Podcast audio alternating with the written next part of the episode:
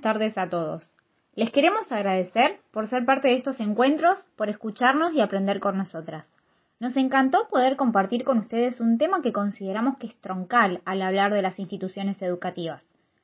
También les queremos agradecer a Cintia y a Florencia por contarnos sus experiencias desde los lugares que ocupan, sumamente importantes para que se lleve a cabo la gestión educativa y los proyectos de cada institución. Fue muy interesante escuchar a las dos partes que involucran los proyectos, es decir, a una docente y a una mamá. Gracias a ellas pudimos analizar la importancia de los mismos y el imprescindible lugar que ocupa cada actor social que forma parte de la institución educativa para que se pueda llevar a cabo el proyecto, propio y significativo de cada establecimiento, ya que ellos le brindan identidad a cada una de las escuelas.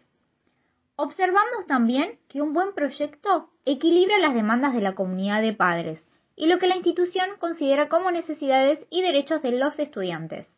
Es sumamente enriquecedor para nuestra formación contar con las voces que forman parte de las escuelas, el lugar que ellas ocupan y cómo el compromiso de cada uno puede hacer de la escuela un lugar lleno de valores, de costumbres y tradiciones que hagan de los alumnos sujetos críticos autónomos y que se sientan parte.